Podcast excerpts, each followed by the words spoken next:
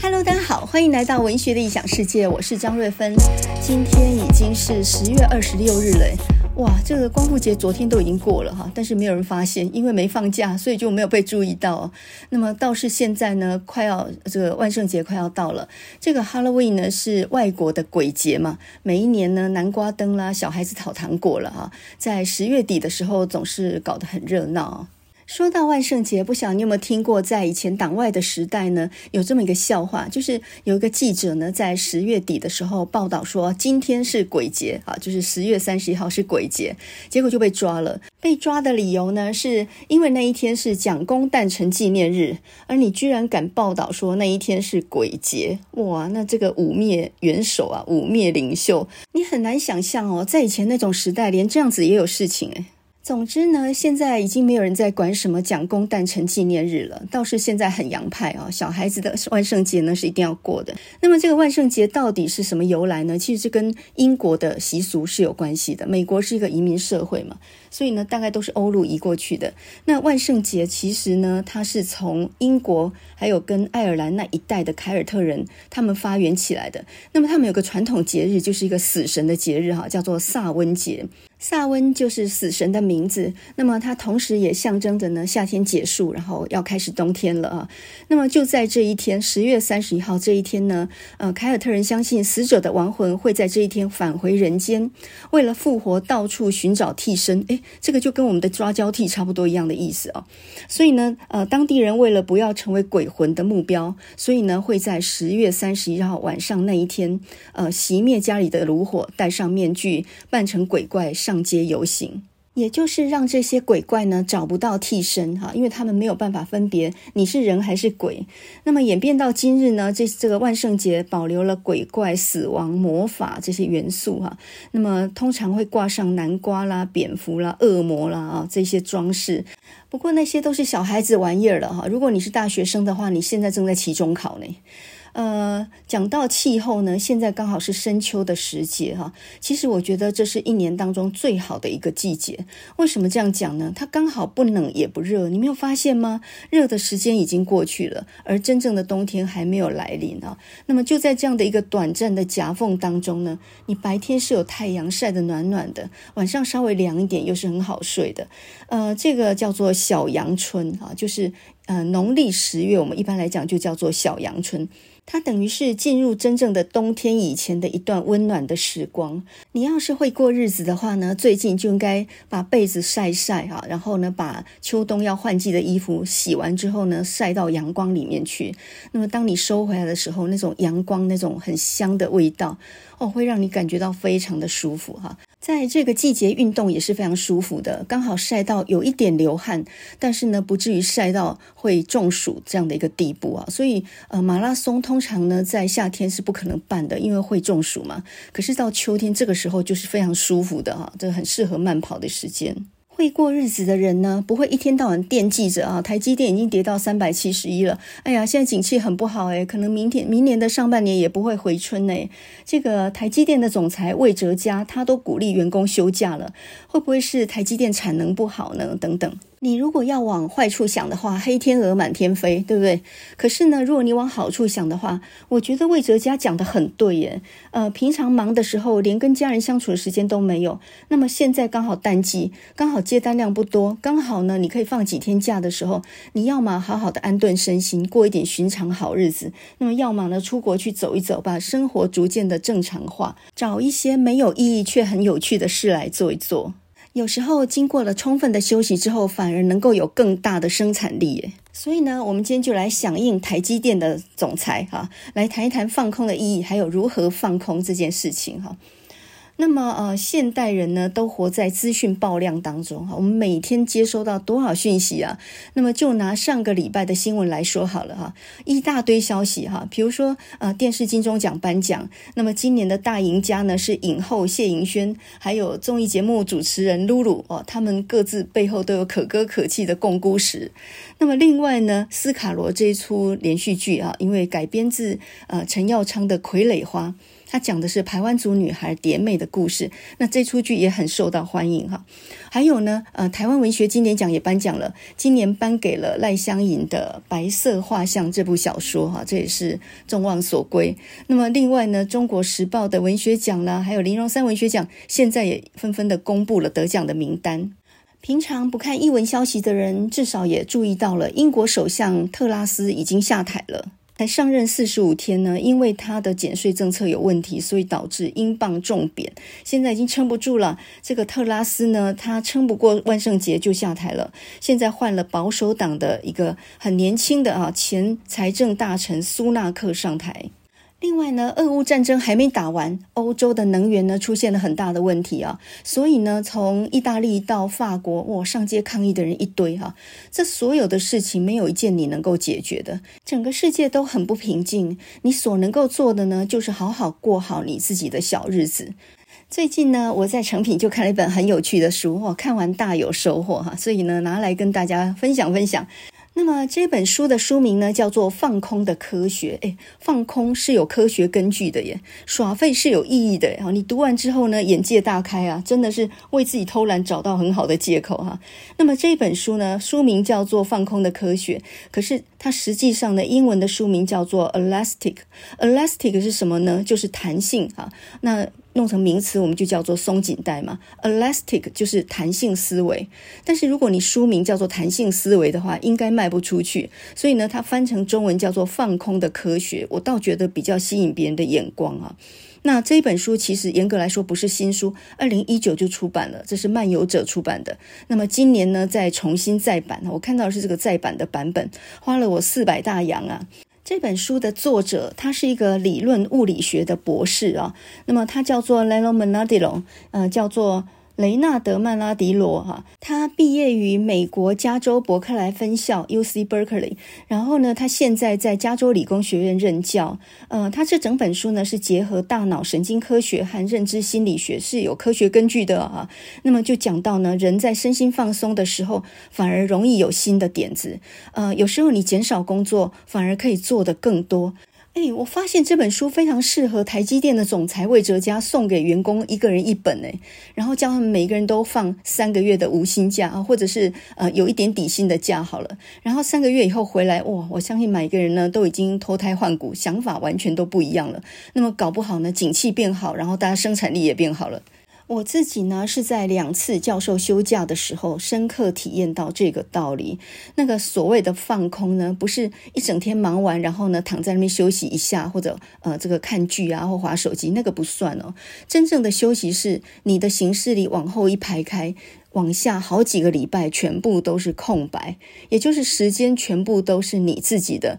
你没有一件需要去应付别人或者是要赶时间的事情，那个才叫做真正的休假。所以休假如果没有超过三个月或半年以上，其实都达不到那种效果。所谓的无所事事是什么意思？就是你完全没有排定的事情啊。那么像一般连假，比如说春节啦，连假个几天，中秋节啦，或者是国庆假日，只要连假个三四天、五天以上，大家就挤在雪隧，或者是挤在高速公路，去也是麻烦，回来也是疲于奔命。有时候你甚至觉得放假比不放假还更累啊。所以呢，我们现代人是不是已经失去了放空的能力、无所事事的能力呢？诶，这个就很有趣。说到这个呢，就有一个很好玩的比赛，不晓得你有没有听过，叫做发呆比赛。诶，这是真有这个比赛哦。这个比赛呢，是二零一四年的时候由韩国他们的行动艺术家发起的一个行为艺术。之后呢，在北京、在荷兰、在台湾都曾经办过。那么台湾是在二零一七年的时候，在南投的泰雅度假村办过哈。比赛规则很简单，九十分钟之内你不可以睡着，也不能喝水，也不能说话，也不能笑。当然，先把你的手机收走哈。在中间呢，十五分钟测一次心跳，你的眼神不能飘。然后到最后，心跳最稳定的人得到冠军哈，就可以拿到奖金八千八百八十八元。坐在那边发呆九十分钟不能睡着，这很难吗？呃，我曾经听我儿子说过，他在大学的通识课有一门叫做《佛学概论》，然后呢是一个上人来上课的，就是一个和尚。然后呢，他上课是要大家打坐的哈，盘不盘腿倒无所谓哈，有的人盘不起来嘛，所以呢就坐在那边打坐，然后。这个眼观鼻，鼻观心，但是你不能睡着啊。期末考就是打坐三十分钟不睡着，那我就说这岂不是太简单了吗？哈，你无所事事就能够过关了嘛？根本脑袋放空就可以。他说没有诶，打坐半小时不睡着非常的难。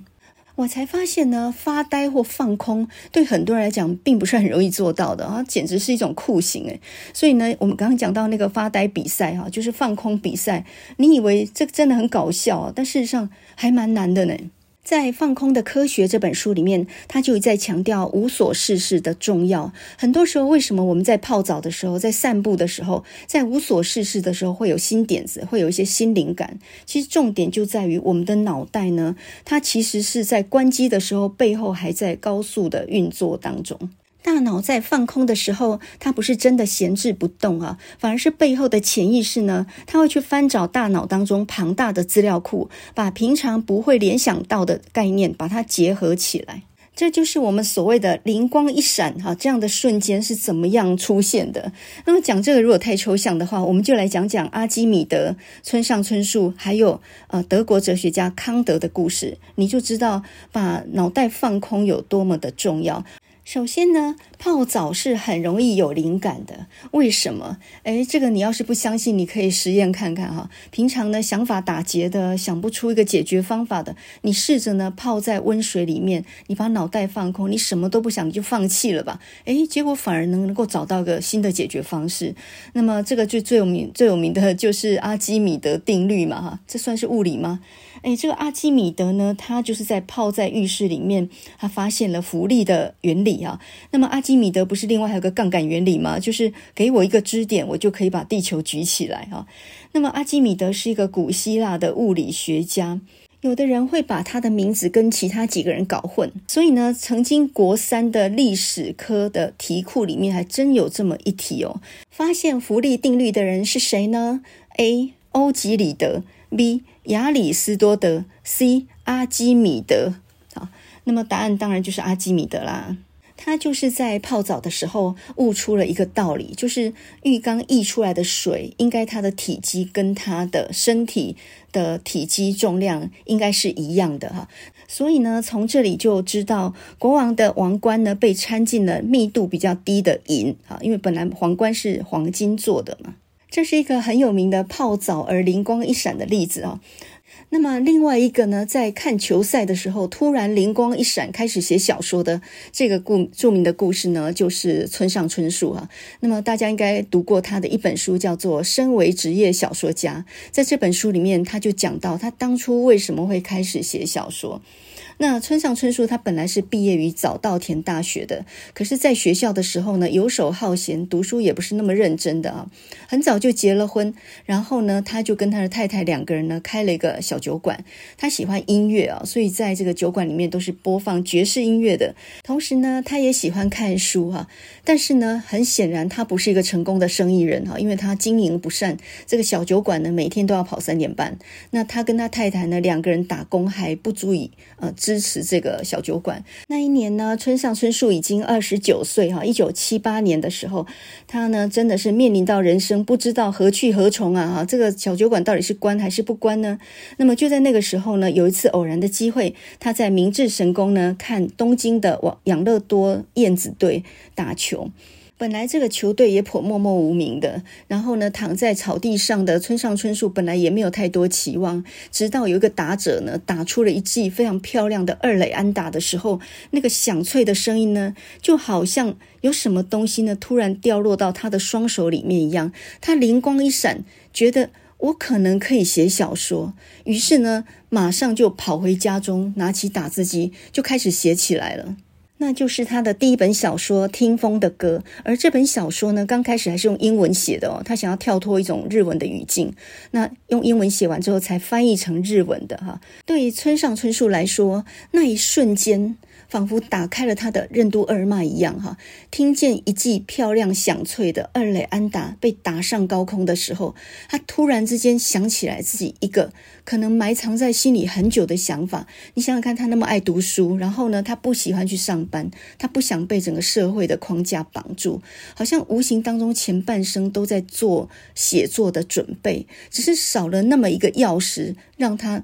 一瞬间发现他应该要去写小说，而就在那个一记响脆的二雷安打的时候呢，他突然之间想通了，他想要做的就是写作。那么这也是在放空的时候突然顿悟的哈，那样灵光一闪的一个瞬间啊。所以呢，呃，在生活当中，当你脑袋打结，当你想不出一个对策的时候，我觉得有时候出去走一走，或者泡个澡，或者是呃赖在那边无所事事，脑袋整个放空，我觉得很多时候是会突然有个灵感的。那么就拿康德来说好了哈，他是十八世纪的一个德国的哲学家，他就是出了名的爱散步，他每天一定散步，而且呢是走同样的路线，所以呢后来就有人把他走的那个路线叫做哲学家小径。那么他不但路线一致哦，他连散步的时间都固定在下午三点半，所以呢他的邻居都拿他对时，只要看到他拿起手杖，穿上外套走出去，那就是三点半。我他的他的生活是准时到那种程度，那么为什么他每天都需要散步？风雨无阻哦，不讲话的，也不揪伴的，他就一个人走同样的路线这样去散步。我最近呢也开始过起这样的生活，不过呢我是早上去散步啊，大概都是六点半呢走到大概七点半左右。那我现在在我们家前面呢就发现了一条那个自行车道，那自行车道旁边还有人行步道，所以我通常我的铁人三项就是我先骑 U bike，先骑。半小时，然后大步快走半小时，然后呢再来喂猫或买菜又半小时，好，这就是我早上的铁人三项，回来都是满头大汗呢。在这种生活里面啊，我逐渐的悟出了一个道理，就是我们要让身体习惯一种机械式的运作，也就是你每天有固定的行程，走固定的路线的时候，你的身体是有一个固定在运动的时间的。那么就在身体保持一个固定运动的时候，你的脑袋才能够加速运转啊！这就是为什么康德要走同样的路线，然后每天呢固定时间去走路，就是放空大师嘛。他基本上就是利用运动的时间在放空。你看他外在的行动好像很呆板，可是他脑袋里面可是非常非常灵活的哟。这个人其实想法非常有趣啊，他不喜欢旅行，离家四十里已经是他的极限。他有一个很有趣的说法嘛，他说旅行是愚人的天堂。哇，这个人简直是跟旅行社杠上了哈。他说那种必须要亲自看到景物才能够信以为真的人，那都是非常可悲的啊。他读书呃看很多东西就能够理解那些高山啊、河流啊什么那些是什么状况，所以呢，他根本不需要亲自到那里。哇，这个人讲话真的很狂诶。他有几句名言嘛，到现在我还印象非常深刻哈。他说：“决定我们是不是富有的，不是我们拥有的东西，而是我们没有也行的东西。”哇，这个有意思诶哈。那么另外一句话跟这个有一点类似，他说：“自由不是想做什么就能做什么，而是你不想做什么的时候可以不做什么。”哇哦！所以你看看哈，一个外在生活很呆板的人，他的内心是可以那么灵活的。那么应该这么说吧，就是我们有时候行为上非常机灵的人，一天赶八个会议那种人，你觉得他脑袋是灵活的吗？我们来举一个有趣的例子啊，这是我多年前参加校务会议，然后那个时候校长是我们的前前任校长，他是资讯系的教授嘛。那所谓校务会议，就是呃有很多老师代表，也有一些学生代表，也有各处室的代表。那通常都是例行公事，所以呢，已经各处室都把他们的报告都已经列成纸本了。那我们手上都有纸本，但是呢，召开会议的主席，也就是校长，他就会各个问哈，教务处有没有补充报告？教务主任就会说，教务处没有补充报告。那么在下一个就问说，训导处有没有补充报告？训导主任就说，训导处没有补充报告。再下一个就问说，会计室有没有补充报告？会计主任就说，会计室没有补充报告。我在下面听得目瞪口呆啊。这真是很惊人的浪费诶！要是我的话，直接就说谁有补偿报告，可能两只手举起来，你们两个讲讲就完了嘛。为什么学理工的人会倾向那样子做事情？这我们也是不能理解的啊。所以呢，人文脑跟理工脑不一样的地方，也就在这个地方。那么《放空的科学》这本书里面，他就讲到说，我们人能够活着呢，逻辑跟想象力是一样重要的。那么这也就是分析思维跟弹性思维的不同哈。所谓分析思维，它是比较线性的，它是一种逻辑运算的法则，也就比较理性的了。那么弹性思维呢，就是一种比较灵光一闪的直觉力、想象力，不按牌理出牌的那样的一种思考模式。学理工的人可以同样一句话问十几次，他不会觉得不耐烦，他觉得这是正常程序。可是对学人文的人来讲，就觉得非常的枯燥。那么学医学的人怎么样呢？听说学医学的人跟学商业的人比较接近中性脑，哈，比较站在中间。那么上一集我们讲到王伟忠访问呃建中的一些资优班的学生，然后里面有位萧亚杰，他后来考上了成大医学系嘛，他就说他去面试的时候，教授就给他出了一个问题，就是把呃把一个口罩的一条线扯断，然后问他说你有没有办法把它修复？结果这个萧亚杰呢弄来弄去，他突然灵机一闪，他说。那干脆把另外一个口罩的线也扯断，就绑在后脑勺就好了。你看这种就是我不去修那个坏掉的那根线，我把另外一根也扯断，这有点像是高跟鞋呢断了一个鞋跟，然后你把另外一个鞋跟也掰断哈，这样反而可以当平底鞋穿一样的道理。人的逻辑跟想象力是一样重要的哈。那么有时候我们需要理性的能力，有时候也需要跳脱框架的能力。那么这本书里面他就讲到说，在野外呢，人类的身体在各方面都不是强者嘛。你想想看，他是跑不快的，他是飞不动，他游不远啊，他甚至也没有厉害的爪牙呢。那他为什么能够活下来呢？就是他有他的想象力嘛。所以呢，其实你看我们人类所做出来的所有的东西，包括像回纹针、橡皮擦、轮。船、飞机，这些其实都是概念的产物，这都是经过想象力所创造出来的一种创意。那动物就没有这样的能力。这种突然冒出来的点子，它跟分析演算出来的东西不太一样哈。分析它是用一种线性步骤得来的，就像数学有算式一样。可是呢，这种突然冒出来的创意跟点子呢，你反而是在绞尽脑汁的时候，你是想不出来的。但是你躺在床上放空，你躺在浴缸里面泡澡的时候，哎，反而之间你突然有个好的 idea。所以，《放空的科学》这本书里面，他就讲到一个概念哈，很重要。他就说到，你越清醒的时候，往往是越没有创意的时候。你想想看，你在一天当中，你什么时候做事最有效率？也就是你最清醒的时候，做事最有效率的时候。那么，做事最有效率的时候，通常你的分析能力最强，也就是你的理性脑出来的时候。可是，当你分析能力最差的时候，你的弹性思考能力反而是最强的。这就是感性时间。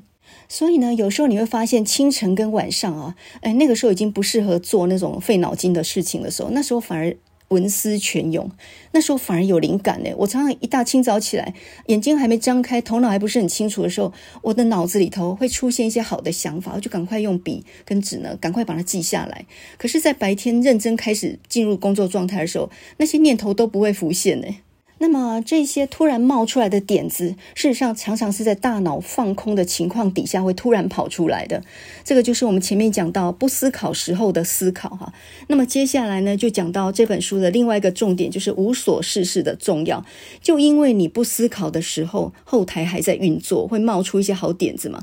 所以如果你让大脑放空，保持在一个无所事事的状态底下，这个形同是一种预设状态哈，这就很容易有灵感哦。所以呢，在这本书里面讲到一句很重要的话，他说：“放松的大脑会去探索新奇的点子，忙碌的大脑只会寻找最熟悉的方法。”这就好像刚刚我们讲到的校长一个一个问说：“教务处有没有补充报告？训导处有没有补充报告？”他可以问个十几次，因为那是他熟悉的方法，他觉得有效率的方法。但是弹性思维很可能一句话就可以解决这个问题呢。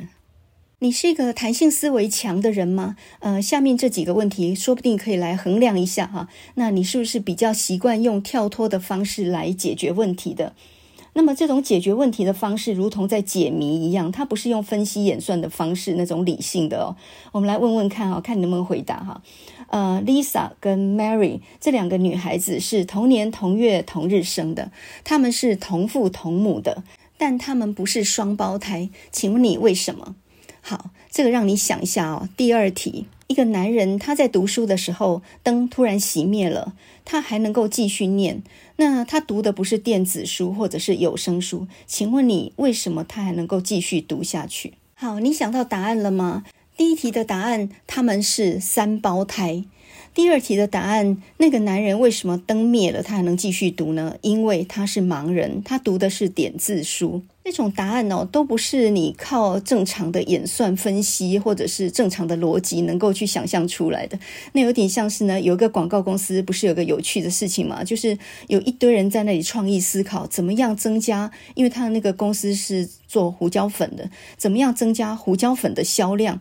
在那里从包装到广告到各方面哦，在会议桌上大家绞尽脑汁啊，怎么样打败对手哈，创造比较大的销量？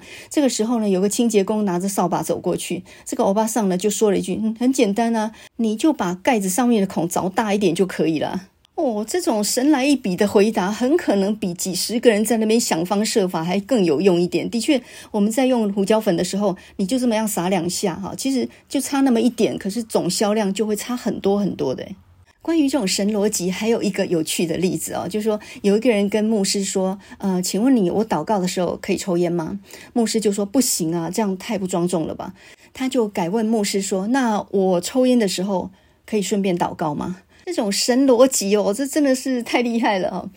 那么呃，在这个《放空的科学》这本书里面，他还讲到一个概念嘛，所谓的疯狂世界，这是一个疯狂的世界啊。艺术性跟怪异性通常都是并存的。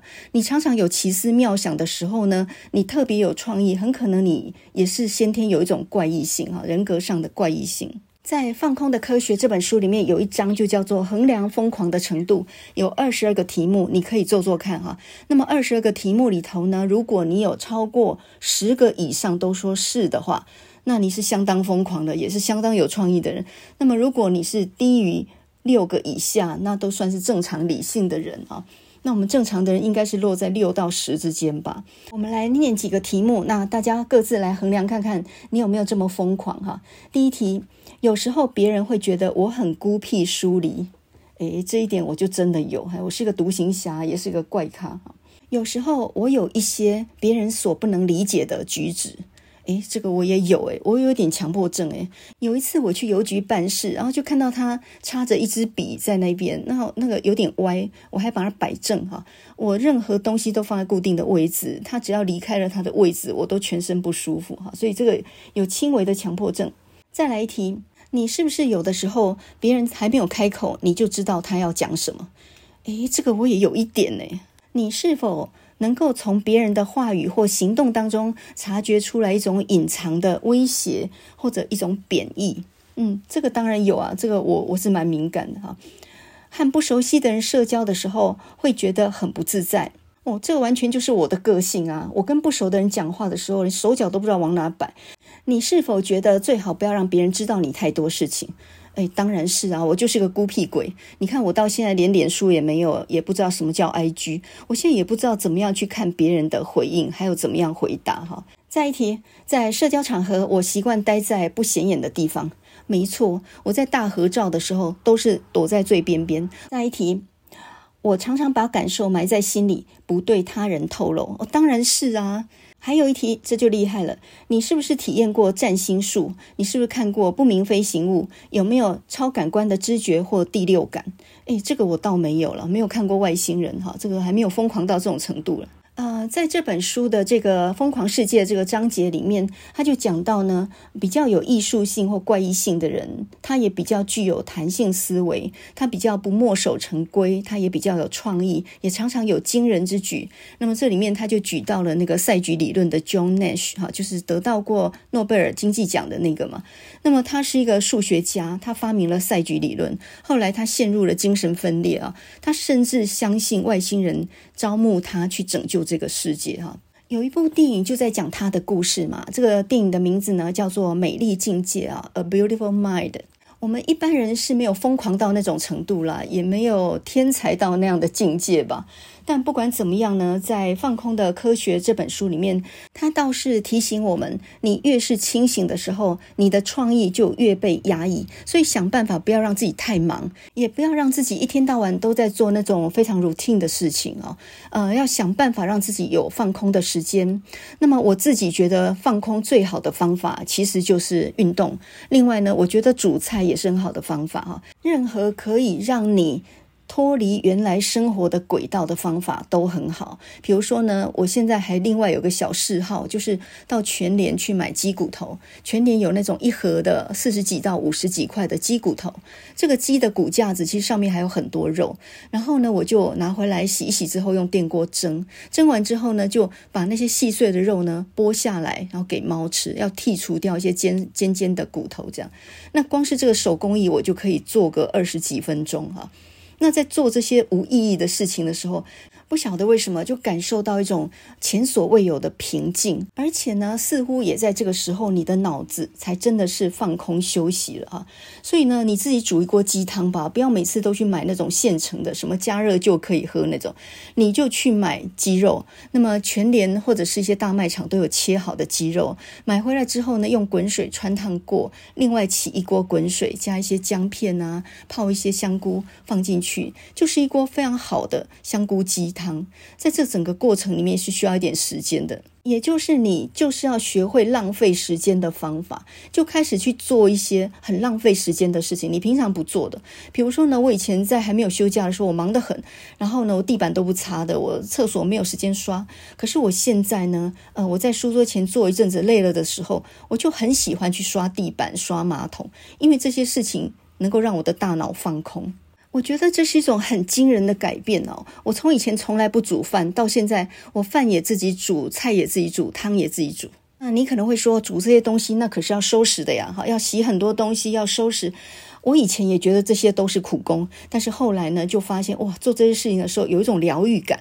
像我在喂猫的时候，然后喂着它们，然后顺便就是呃帮它们按摩哈。这个帮猫按摩很简单，就是从头顶就把你的手想象成梳子嘛，然后从头顶呢沿着那个脊椎骨就这样一路按下来，然后抓抓抓抓到屁股的时候呢，帮它拍一拍。我每天光是剥鸡肉给猫吃，然后跟猫玩半个小时，我就可以耗掉很多时间。在以前忙的时候，怎么可能想象有这种生活？可是呢，当你把步调放慢，然后把脑袋放空的时候，反而很多想法，诶，很多点子，诶，这个你是很难想象的哦。再来，我们来讲到这本《放空的科学》里面，我觉得最重要的一个重点，那就是呢，心情不好会阻碍你的弹性思维，也就是会妨害你的创意。这个在脑神经科学是有根据的哦，哈，人类在面临到负面情绪的时候，意味着有危险。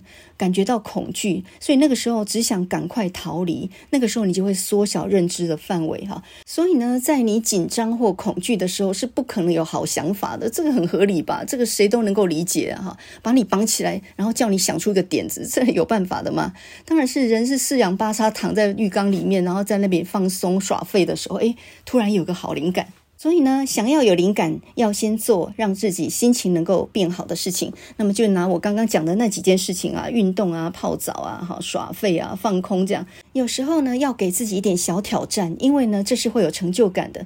在脑神经科学上来说呢，大脑是奖励冒险的，所以呢，创造或是挑战新事物极有愉悦感，它真的会产生多巴胺呢。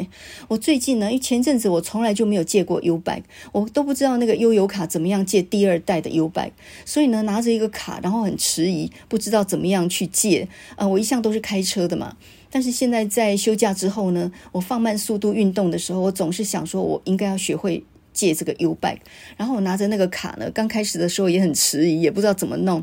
后来问了几个学生说，哎，终于会了。然后我现在尝试一种新的玩法，就是呃，我先用这个卡呢去借，半小时内不用钱嘛，所以我大概半小时我就把它还掉，然后走一段路，然后呢我再去借下一辆。哎呦，意外的发现呢，只要到别的站就可以继续借哈，同一站不可以。然后呢，我就这样子用，有点像是跳岛练习这样子，跳车练习哈，我。借一段车子走一段，然后再到另外一站，再借一段车子再走一段。诶，我觉得我这样可能可以环岛旅行一周诶。让自己去做一些平常不会做的事，得到一点小小的成就感。比如说，你去吃一家从来没有吃过的餐厅，或者呢，你从来没坐过公车的人，你就试着去坐公车，然后去转乘看看，或者公车转捷运，然后公车再转 U-Bike，各式各样的转法。如果你不会上网买书或买东西的话，你学着试试看。这些生活里的挑战哦，其实很能够给人成就感。书里面呢，他就举了一个很有趣的例子啊。他说，呃，他有个朋友，他的妈妈已经九十岁了哦，九十岁的人，然后呢，他缺一个果汁机，然后呢，这个作者就教他怎么样上网去买果汁机。他就在那嘀嘀咕咕的说：“上网买这样可靠吗？”结果果汁机送来之后，果然有瑕疵。那么有瑕疵就要退货嘛，非常麻烦，还要寄回去，又要邮费，还要跑去寄啊。所以呢，这个。作者就想说，哎，也不是很贵的东西，认赔算了哈。可是他妈妈不放弃哈，他妈妈呢，当年可是在纳粹的集中营活下来的人哦，他不是那么轻易被打败的。所以呢，第二天他想了一个方法，他就在实体店里面再去买了一模一样的一台果汁机，然后呢，第二天呢，就拿坏掉的那一个去退钱。哇，这个九十岁老奶奶也太强了吧！所以呢，有时候一些小挑战、小聪明哈，你解决了问题，然后你会觉得非常有成就感。大脑是奖励冒险的，所以呢，挑战新事物，这本来就是非常有愉快感的哈。心情不好会阻碍弹性思维，所以呢，想要灵思泉涌，就一定要先让心情变好。所以你就悟到了一个道理哈，放空是很道德的，而且呢，你想要更进取的时候，你就要先蹲下嘛，对不对？放空其实就是在为下一个努力做准备。你这个台积电的总裁是非常高瞻远瞩的呀。所以呢，我们现在来复习一下今天我们讲的《Elastic》这本书哈，弹性思维哈，又翻译成放空的科学。那么这一本书里面呢，他就讲到说呢，第一个。放松的大脑会探索新点子，忙碌的大脑只会寻找熟悉的路径。第二个，想象力跟逻辑的运作模式是相反的。你最有灵感的时候，往往不是最有效率的时候。所以，当你搞清楚这一点的时候呢，你就可以找出自己比较有效率的做事方法。那么，另外呢，就是大脑是奖励冒险的，所以要尽量的挑战新事物哈。心情不好会阻碍弹性思维，想要有好点子，你就要先做一些让自己能够开心的事情。当书读不下去的时候，当工作遇到瓶颈的时候，你就是绑在书桌前再努力都没有用的。这个时候呢，离开你的桌子吧，去做一些你自己能够放松的、放空的事事情。呃，我在看这本书的时候啊，有一个地方呢，我印象也非常的深刻啊。他就说呢，现代人看起来同时做很多的事，非常的有效率，但事实上，我们的手机跟电脑都在做一种很浅层的沟通，是一种很及时但是很浅层的沟通。这书里面就讲到，世界上第一部电话呢，是一八六零年的时候发明的，那个时候还是拨号式的，一直到了一九六三年的贝尔电话公司，他们才发明了按钮这种模式。也就是说，打电话这件事呢，拨号拨了一百年，才进展到按钮哈。那你想想看，从嗯苹果手机。第一代哈，iPhone 第一代呢是在二零零七年发表的，到现在呢已经到 iPhone 十四，一年换一代哈，才短短的十几年的时间，改变了我们所有的行为模式，可能也改变我们的精神状况耶。所以你想想看，现在找不到手机。每个人都会很恐慌，不要说谁不恐慌。我前阵子光是手机一个坏掉呢，我简直就陷入疯狂了。现在怎么办才好？你会觉得全世界都找不到你，这怎么办才好？所以呢，找不到手机会会整个血压升高的。那你如果不能接电话的话，也会陷入一种非常大的焦虑里面啊。那么作者从脑神经科学的角度呢，他就讲到说，现代人其实都有精神病。那么这个精神病呢，就叫做手机离身恐慌症。或者说呢，我们就可以称它叫做科技精神失调症。科技已经让我们的精神都失去了正常的状态了，所以呢，我们有时候要主动寻找离线的一种独处的时光。你说到这个，我还真的看过学校有个主管哦，他那个口袋里面掏出来三只手机，他三只手机的用途不一样，好像是一只是家里的，一只是公务的，一只什么的。总之，一个人从裤袋里面掏出三只手机的时候，我顿时觉得有一点疯狂。我们都不能不用三 C 产品，但是可能有时候我们可以离它远一点吧，或者说呢，有意无意的呢，有一个时段是不要去碰触它的，让我们的精神状况呢，在活在一个稍微正常理性的状况底下啊。生活是拿来享受的，不是拿来忍受的。所以呢，你每天的生活里面一定要有一段时间是属于自己的，就是呢，完全不去回应别人，然后完全是放空的。那这个放空状态呢，其实脑袋还在运转哦，是看起来完完全全就是什么事都不做。所以呢，我戴着耳机走路的时候，我或许听轻松的音乐，我或许听节奏快一点的音乐。总之，那个时刻是我跟这个世界是断线的。那么另外呢，比如说在晚上我睡觉前习惯把灯关掉，然后呢放一点冥想的音乐，坐在黑暗当中放空，我什么都不去想它。那一刻你会感觉到生活是无比的甜蜜哈，生活里面还是有一些要忍受的蛮辛苦的事情，但是那一刻会觉得一切都不要紧了。在这样的呃深秋的夜晚里面，有时候你会觉得有点感伤哦，这一年好像就这样过了。可是你想一想，这一年里头也有很多美好的日子，不是吗？哈，所以要去记得那个好的部分，要去感谢那个值得感谢的部分，把它放大处理。那个倒霉的或者是不想想起来的事情，全部都把它忘记啊！一定要学会偷懒跟放空，这样人生才会有乐趣啊！我们现在来分享一首很好听的八零年代的抒情金曲，这首歌的词意我也很喜欢啊。这首歌叫做 Cherish Cherish 是什么意思呢？就是爱或者珍惜的意思。那这个演唱的是一个黑人的组合，叫做 Cool and the Gang 啊，酷和黑帮。这个 Gang G A N G，这个就是一党或一群或者一个帮派的意思啊。那么这首 Cherish 呢，它是在一九八四年得到美国告示牌排行榜 R&B 第一名的，呃，也是常常婚礼上面常见的曲子啊，因为它的意思就非常美好哈，就是我们应应该要珍惜此生，应该要珍爱生活的每一个瞬间。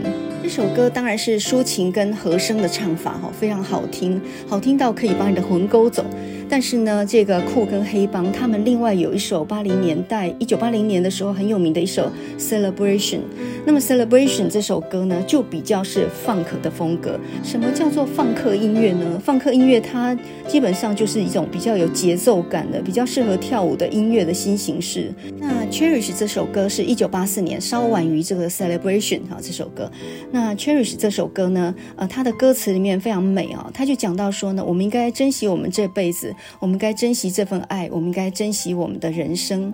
歌词说到呢，让我们一起到海边散步，Hand in hand, you and me，手牵着手，就我们两个人，让我们珍惜每一个时刻，因为 the time is passing by 哈，时间正在流逝当中。在你身边躺下的时候，我常常祈祷，I often pray before I lay down。By your side，如果你在我醒来之前离开，我是不是能够度过这漫漫长夜呢？Cherish the love we have, we should cherish the life we live。我们应该珍惜这份爱，同时也应该珍惜我们的这辈子啊！世界一直在变，The world is always changing，没有什么是永远的，Nothing stays the same。但是我们的爱经得起时间的考验，我们的下辈子都是未知的，而你还会在我的身边吗？珍惜你身边所有的人，我们应该要珍惜生活中的每一个瞬间，不管是如意的、不如意的，不管是逆境或者顺境，那个时间都不可能重来，是这些所有的碎片组成了我们完整的人生的哈。我们现在就来听这首非常好听的1984年的抒情金曲《Cool and the Gang》，Cherish。